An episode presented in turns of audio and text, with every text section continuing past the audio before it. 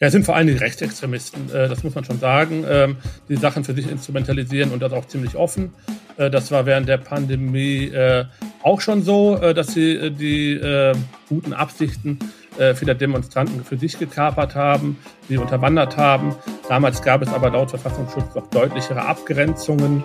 Und äh, die gibt es jetzt wohl nicht mehr. Der neue Chef vom NRW-Verfassungsschutz macht sich Sorgen um den Herbst und dabei geht es weniger um ein kaltes Büro, sondern um die Stimmung im Land. Es könnte heiß werden. Ein Thema hier. Rheinische Post Aufwacher. News aus NRW und dem Rest der Welt. Ich bin Michael Höhing, schönen Freitag und herzlich willkommen zu unserem Aufwacher. Bevor wir über den Tod der Queen sprechen, erstmal die Nachrichten aus Düsseldorf von den Kollegen von Antenne Düsseldorf. Schönen guten Morgen, mein Name ist Oliver Bent und das sind unsere Themen bei Antenne Düsseldorf. Die Stadtwerke Düsseldorf erhöhen erwartungsgemäß ihre Preise. Die Gas- und Fernwärmepreise in Düsseldorf werden in den nächsten Monaten deutlich steigen. Dann hat die Stadt ihren Etatentwurf für das kommende Jahr vorgestellt. Er sieht Ausgaben von insgesamt 3,4 Milliarden Euro vor. Und die Fortuna drücken arge Personalsorgen vor dem Heimspiel gegen Hansa Rostock. Stand jetzt stehen Trainer Daniel Thune nur 14 gesunde Profis zur Verfügung. Die Gas- und Fernwärmepreise in Düsseldorf werden in den nächsten Monaten deutlich steigen. Die Stadtwerke Düsseldorf bedauern diese Situation. Weitere Informationen zu dem Thema hat unsere Antenne Düsseldorf-Reporterin Lena Gallei. Dass die Beschaffungskosten von Gas und Fernwärme immer weiter steigen, bekommen Verbraucherinnen und Verbraucher immer deutlicher zu spüren. Die neuen Umlagen der Bundesregierung führen nun dazu, dass die Preise noch weiter in die Höhe schießen. Die Düsseldorfer Stadtwerke werden ab nächsten Monat die Preise für Fernwärme erhöhen. Ab November werden die Stadtwerke dann auch bei den Gaspreisen noch einmal anziehen müssen. Der Krieg in der Ukraine und Corona hinterlassen tiefe Spuren in unserem Haushalt. Mit diesen Worten kommentiert Obi Keller seinen Etatentwurf für das kommende Jahr. Er sieht Ausgaben von insgesamt 3,4 Milliarden Euro vor. Zur Finanzierung muss die Stadt zum einen neue Kredite aufnehmen, zum anderen wird sie wohl ihre gesamte Rücklage von rund 170 Millionen Euro aufbrauchen. Es sei ein Haushalt in schwierigen Zeiten, so Keller im Interview mit Antenne Düsseldorf. In der Krisenzeit ist es schwierig, weil wir einfach unglaubliche Mehrbelastungen haben durch Corona, auch durch die Situation in der Ukraine. Wir haben das mal aufsummiert und kommen bis Ende 24 auf einen Wert von 1,15 Milliarden Euro, den wir durch diese beiden Situationen Situationen im Haushalt zu verarbeiten haben und das kann man nicht so ohne weiteres wegstecken. Trotz der angespannten Finanzlage sind für nächstes Jahr keine Steuererhöhungen geplant, so Keller weiter.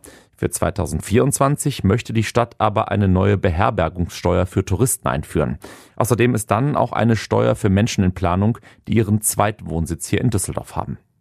Die Fortuna hat vor dem Heimspiel gegen Hansa Rostock am Samstagabend große Personalsorgen. Aktuell stehen Trainer Daniel Thune verletzungsbedingt nur 14 Profispieler zur Verfügung. Vor allem im Sturm ist die Not groß, denn neben dem schwerer verletzten Daniel Ginzek drohen auch David Kovnatski und Ruven Hennings auszufallen. Erste Option im Sturm wäre dann wohl Emanuel Ioha, so Trainer Daniel Thune. Bei Emanuel ist es ja auch so, dass er erst diese Woche ins Training zurückgekehrt ist, die ohne Probleme überstanden hat bisher. Und dann muss man einfach schauen. Also wenn die anderen beiden Personalien ausfallen, dann müssen wir zaubern. Und ja, aber auch notfalls Personal aus der U23 hochziehen. Marcel Mansfeld hat ja auch schon in Paderborn gezeigt, dass er weiß, wo der Rahmen steht. Noch besteht bei Hennings und Kovnatski aber die Hoffnung, dass sie rechtzeitig wieder fit werden. Anpfiff der Partie gegen Rostock ist morgen Abend um 20.30 Uhr. Und das waren die Nachrichten von Antenne Düsseldorf. Mehr gibt's immer um halb bei uns in den Lokalnachrichten oder natürlich auf unserer Seite antennedüsseldorf.de. Vielen Dank für den Nachrichtenüberblick.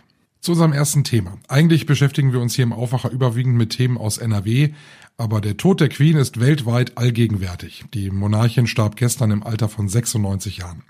Sie war, oder nein, man muss sagen, sie ist immer noch die bekannteste Person der Welt. Sie war schließlich 70 Jahre lang die Monarchin und damit so lange wie niemand zuvor. Gestern Nachmittag gab es schon die ersten Meldungen, die einen so ein bisschen mulmig machten. Die Ärzte sind sehr besorgt, die Ärzte überwachen die Queen ständig und als man hörte, dass die ersten Familienmitglieder zu ihr eilen, da wurde schon sehr viel spekuliert. Am Abend dann die Nachricht, Queen Elizabeth II. ist tot. Ihre Familie war bei ihr. Die Nachricht, die hat sich verbreitet wie ein Lauffeuer in einer unglaublichen Geschwindigkeit rund um den Erdball. Wenig später haben wir dann auch erfahren, Charles ist König und wird eben zu King Charles III. Bei den Royals passiert nichts zufällig und deshalb gibt es jetzt einen ganz strengen Fahrplan. Das Protokoll trägt den Titel London Bridge is down und setzt dann wirklich eine ganze Reihe von Maßnahmen in Gang, die alle auch schon feststehen. Die standen auch schon fest, als die Queen noch ganz guter Gesundheit war. Bereits am Abend sind an allen öffentlichen Gebäuden die Flaggen auf Halbmast gesetzt worden. King Charles hat sich zu Wort gemeldet. Heute an Tag eins nach dem Tod der Queen wird er auch ganz offiziell zum König ausgerufen. Er ist jetzt schon König, weil es gibt in der Geschichte einfach, wird das nicht vorgesehen, dass es eine Zeit ohne Monarch gibt. Es gibt keine Zwischenzeit. Es sobald die Queen stirbt, ist äh, der äh, Erstgeborene eben der König und so ist es dann auch gekommen. Es gibt dann heute noch eine Audienz mit dem Kabinett und mit der Premierministerin. Morgen wird dann der Sarg in den Buckingham Palace gebracht und am Sonntag reist King Charles dann durch das Vereinigte Königreich, also durch Schottland, Wales und Nordirland. Also man merkt schon, da ist wirklich alles durchgetaktet und das geht auch noch einige Tage so weiter. Dienstag wird es eine Prozession durch London zum Westminster Palast geben. Da gibt's dann einen Gottesdienst und ab Mittwoch wird die Queen dann drei Tage lang aufgebahrt. Zehn Tage nach dem Tod, und das ist auch alles schon geregelt, folgt dann das Staatsbegräbnis nach dem strengen Protokoll in der Westminster Abbey. Es gibt schon jetzt unzählige Reaktionen. Bundespräsident Frank-Walter Steinmeier hat sein Beileid ausgedrückt. Das Weiße Haus, der ukrainische Präsident Zelensky, natürlich sämtliche deutsche Kabinettsmitglieder. Besonders im Fokus steht aber auch die frische britische Premierministerin Truss. Sie hat sich das auch wahrscheinlich anders vorgestellt. Sie hat die Queen in ihrer ersten Reaktion einen Fels genannt und sie sagt weiter, ihretwegen ist Großbritannien heute das großartige Land, das es ist. Auch aus Nordrhein-Westfalen gab es bereits eine offizielle Reaktion gestern Abend. Ministerpräsident Wüst schreibt, Nordrhein-Westfalen trauert mit den Briten. Wir verlieren eine der bedeutendsten und pflichtbewussteten Monarchinnen der Zeitgeschichte. Die Queen war zweimal bei uns in NRW, einmal 1965 und dann nochmal zuletzt 2004. Im Landtag wird auch ein Kondolenzbuch ausgelegt, da können sich Politiker und auch wir Bürger eintragen. Viele Reaktionen, Trauerbekundungen, Ereignisse seit gestern Abend, ganz viele Fotos, weil die Briten sind natürlich alle sehr geschockt und äh, man sieht es wirklich sehr viele weinende Menschen auf den Straßen. Die Straßen sind voll. Ähm, vor dem Buckingham Palace sind sehr, sehr viele Menschen schon gewesen, kurz nachdem die Eilmeldung über die Ticker lief. Also ganz, ganz viele dieser Eindrücke haben wir auf RP Online in einem Live-Blog zusammengefasst und wir berichten natürlich fortlaufend über die Geschehnisse in London. Den Link zum Live-Blog findet ihr in den Show Notes. Der Herbst könnte heiß werden. Das ist in diesen Tagen eine Formulierung, die man nicht allzu oft hört. Sie kommt aber vom neuen Chef vom Verfassungsschutz NRW, Jürgen Kaiser. Und wenn man das weiß, dann wirkt diese Aussage auch ganz anders. Steigende Preise, Energiekrise und vermutlich auch wieder mehr Regeln wegen Corona. Das erhitzt die Gemüter und das kann ab einem gewissen Grad dann auch gefährlich werden. Chefreporter Christian Schwertfeger hat das erste Interview mit dem neuen Verfassungsschutzchef gemacht und man muss es schon sagen, Christian, das war auch für dich ein aufregender Termin, oder? Genau, also da genießt eine der höchsten Sicherheitsstufen hier in Nordrhein-Westfalen. Also man darf eigentlich auch nicht die Etage nennen äh, äh, oder wo, in der er sitzt. Äh, man muss vorher sein Handy abgeben und ja, also zum Innenminister zum Interview ist es einfacher zu kommen, sage ich mal so. Du hast mit ihm äh, über den Herbst gesprochen und ähm, vor allem um die Frage, was werden wir erleben, weil die Situation in unserer Gesellschaft ist momentan nicht äh, nicht wirklich einfach. Wir können mal so nach und nach mal so ein paar Dinge durchgehen. Beginne mal äh, mit dem offensichtlichen, nämlich mit der Energiekrise. Wir wissen alle nicht, was uns in diesem Herbst erwartet. Ist es so, dass der Verfassungsschutz auch ein bisschen Sorge darüber hat, dass sich da der Unmut, der in der Bevölkerung ja auch spürbar wird, dass der sich dann in Gewalt entladen könnte? Ja, natürlich. Und äh, der Verfassungsschutz äh, beobachtet äh, deswegen auch äh, die Situation jetzt gerade auch vor allen Dingen im Internet, ähm, äh, wie sich dort äh, die Menschen geben und verhalten. Und da kommt es äh, auf eine Personengruppe von ungefähr 50 bis 100 äh, Extremisten an, die halt versuchen, die Sorgen und Ängste und Nöte der Menschen, also das Thema Energiekrise, die Ang Leute, die Angst haben, also ihre Rechnungen nicht mehr bezahlen zu können, diese für ihre Zwecke zu instrumentalisieren. Und äh, davor ähm, warnt der Verfassungsschutz jetzt eindringlich, dass man auf diese Extremisten nicht hereinfällt. Also nochmal buchstäblich gesprochen, es gibt Menschen, die ohnehin gewaltbereit sind, die äh, die politische Ansichten haben, die sie zu Gewalt äh, drängen. Und dann gibt es äh, äh, Menschen, ich nehme sag mal du und ich, äh, die ähm, die vielleicht auch äh, viele Dinge kritisch sehen, die die aktuell so passieren, die aber jetzt nicht gewaltbereit sind. Aber wir könnten äh, in so einen Strudel, nenne ich es mal, geraten, dass dass solche gewaltbereiten Extremisten äh, uns so ein bisschen auf ihre Seite ziehen. Genau, das sind, kann man so sagen, die klassischen Rattenfänger, die immer dann auftreten, wenn es Krisen gibt, äh, wenn es den Menschen schlecht geht. Und denen geht es natürlich nicht um die Sache, sondern denen ist es ja eigentlich ganz recht, äh, wenn es äh, wenn es eine Krise gibt, weil nur dann können sie auch mobilisieren und auch äh, Leute für ihre Zwecke gewinnen. Wie würden die das machen? Also können, können wir mal so ein Fallbeispiel machen? Also wo begegne ich denen? Wo könnte ich in deren Fänger geraten? Ja, äh, ganz einfach. Äh, jeder kennt, glaube ich, jetzt mittlerweile den Messenger-Dienst äh, Telegram. Ähm, ziemlich einfache App, die kann man kann sich jeder aufs Handy laden und da kann man dann natürlich unter entsprechenden Stichworten nach Gruppen suchen und dort dann einfach, sagen wir mal, mehr oder weniger mitmachen und lesen, was dann halt, äh, ich sag, wie sagt man, die Gruppenführer oder so oder die Meinungsführer äh, dort sagen und ja, und wenn man äh, Sachen nicht kritisch hinterfragt und äh, dann kann man relativ schnell äh, auch in deren Bann gezogen werden und auch die Ansichten von denen teilen. Und äh, das geht dann Step by Step dann halt so weiter, bis man, wenn man äh, wirklich sich komplett drauf einlässt, äh, äh, sich selbst radikalisiert.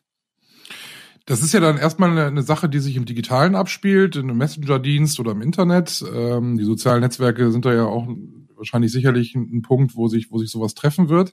Ähm, aber die Angst ist halt tatsächlich ja auch da, oder die Sorge, nennen wir es mal, ähm, dass sich das Ganze dann in, äh, in das reale Leben äh, verlagert. Also zum Beispiel, wenn zu Demonstrationen aufgerufen wird, wo dann äh, gewaltbereite und ähm, eigentlich grundsätzlich nicht gewaltbereite Menschen zusammen auf die Straße gehen. Genau, wir haben es bei den äh, Corona-Demonstrationen ja auch zum Teil erlebt. Viele sind friedlich verlaufen, aber äh, auch andere nicht. Und ähm, jetzt, wenn wir in den Herbst gucken, die Energiekrise äh, betrifft äh, wirklich, äh, man kann sagen, alle Gesellschaftsschichten. Und wenn dann auch noch die Pandemie, wir hoffen es natürlich nicht, aber wenn die sich auch noch weiter verschärfen sollte und äh, weitere äh, Maßnahmen der Regierung getroffen werden, wenn das alles zusammenkommt, ähm, ja, äh, dann ist ein großes Konfliktpotenzial da. Und wenn das auf die Straße kommt, kann es natürlich dort auch zu Ausschreitungen kommen. Und das wünschen sich natürlich die Radikalen. Wer sind denn quasi die Bösen? Sind es die Rechten, sind es die Linken oder ist es eine Mischung aus beidem? Ja, es sind vor allem die Rechtsextremisten, äh, das muss man schon sagen, ähm, die Sachen für sich instrumentalisieren und das auch ziemlich offen. Äh, das war während der Pandemie äh, auch schon so, dass sie die guten Absichten äh, vieler Demonstranten für sich gekapert haben, die unterwandert haben. Damals gab es aber laut Verfassungsschutz noch deutlichere Abgrenzungen und äh, die gibt es jetzt wohl nicht mehr. Aber äh, es gibt natürlich auch Links, äh, Linksextremisten, da haben wir auch nicht gerade wenige äh, in Nordrhein-Westfalen, die natürlich auch die Energiekrise dazu ausnutzen, um, äh, Sach, äh, um Menschen äh, von ihrer Sache zu überzeugen. Ähm, jetzt, jetzt hat der Verfassungsschutz die Sorge davor und es gibt ja den, der Volksmund sagt man äh, Gefahr erkannt, Gefahr gebannt. Gibt es irgendwas, was der, was der Verfassungsschutz dann auch tun kann und die Sicherheitsbehörden, um es eben gar nicht so weit kommen zu lassen oder muss man, muss man jetzt warten, bis tatsächlich was passiert? Ja, also auch die Sicherheitsbehörden können äh, nicht in die Glaskugel gucken. Ähm, sie warten halt, sie beobachten die Szene jetzt halt und hoffen halt auch, äh, dass es nicht zu diesen erwarteten Ausschreitungen kommt. Man kann jetzt noch nicht äh, ähm, vorhersagen, halt, wie sich die Krise entwickelt. Ähm, eine Rolle äh, wird sicherlich spielen, äh, inwieweit auch äh, die Sicherungsmaßnahmen der Regierung greifen werden. Also ähm, im schlimmsten Fall, ich habe es gerade kurz skizziert, äh, die Pandemie verschärft sich und äh, die Energiekrise trifft die Leute wirklich hart. Die Sicherheitsmaßnahmen der Regierung greifen nicht ähm, dann werden wir sicherlich viele Menschen äh, im Herbst beziehungsweise im Winter auf der Straße sehen. Man sieht im Osten von Deutschland äh, schon, äh, dort gibt es schon Montagsdemonstrationen, teilweise von Linken und Rechten äh, organisiert. Ähm, also es geht schon los ähm, und ähm, darum steht uns sicherlich ähm, ein heißer Herbst bevor. Also alles, alles wirklich hinterfragen, was man so in diesen Tagen auch im Internet liest und äh, überlegen, ob man, ob man bei den Messenger-Diensten auch in den richtigen Gruppen und Foren ist. Vielen Dank, Christian. Gerne. Wichtig, und das sei an dieser Stelle auch nochmal ausdrücklich betont, es ist natürlich erlaubt, auf die Straße zu gehen und zu demonstrieren. Jeder sollte sich dabei immer nur fragen, auf welcher Demo bin ich ja eigentlich gerade und hat der neben mir die gleichen Absichten wie ich. Das gesamte Interview mit Jürgen Kaiser könnt ihr heute auf RP Online und auch natürlich in der Zeitung lesen. Und jetzt wird's hier bei uns im Aufwacher kulturell, denn heute ist Freitag und da gibt es wie gewohnt einen Kulturtipp zum Wochenende aus unserer Kulturredaktion. Und der Kulturtipp kommt heute von Philipp Holstein. Ich empfehle fürs Wochenende die eingehende Beschäftigung mit der App Bandcamp. Und zwar ist das ein Streamingdienst sozusagen, ähm, wo man Musik kaufen kann, sich Musik anhören kann. Und wenn man sie denn kauft, kommt der Großteil ähm, der Kosten den Künstlern zugute. Das ist nicht so wie bei anderen Streamingdiensten. Und vor allen Dingen kann man sich mit anderen Fans von Musik vernetzen. Man sieht immer unter einem Album eines Künstlers, wer das gekauft oder geliked hat. Man kann dann diese Icons mit den jeweiligen Fans anklicken und schauen, was die in ihrer Wunschliste oder in ihrer Collection haben und denen wiederum dann auch folgen. Und so kommt man auf äh, ganz tolle Musikempfehlungen, auf die man eben sonst nicht gekommen wäre. Und man kann Stunden wirklich auf dieser Plattform verbringen. Bandcamp, große Empfehlung. Dankeschön, Philipp Holstein, für unseren Kulturtipp zum Wochenende. Den Link dazu in den Show Notes. Und wenn ihr einmal drin seid, dann abonniert uns gerne, dann bleiben wir miteinander verbunden und ihr verpasst keine Folge vom Aufwacher mehr. Hier kommt jetzt noch das Wetter für NRW. Heute gibt's Regen mit vielen Wolken bei Temperaturen um die 19 Grad. Am Samstag mischt sich dazu noch ein bisschen Gewitter und auch der Sonntag nach jetzigem Stand verregnet mit 21 Grad. Das war der Aufwacher für heute. Die aktuellen Entwicklungen aus Großbritannien findet ihr jederzeit bei uns auf rponline.de und wir hören uns, wenn ihr mögt, morgen wieder, wie gewohnt im Aufwacher Wochenrückblick, dann zusammen mit Helene Pawlitzki. Ich bin Michael Höhing. Mehr Nachrichten aus NRW gibt's jederzeit auf RP Online. rp-online.de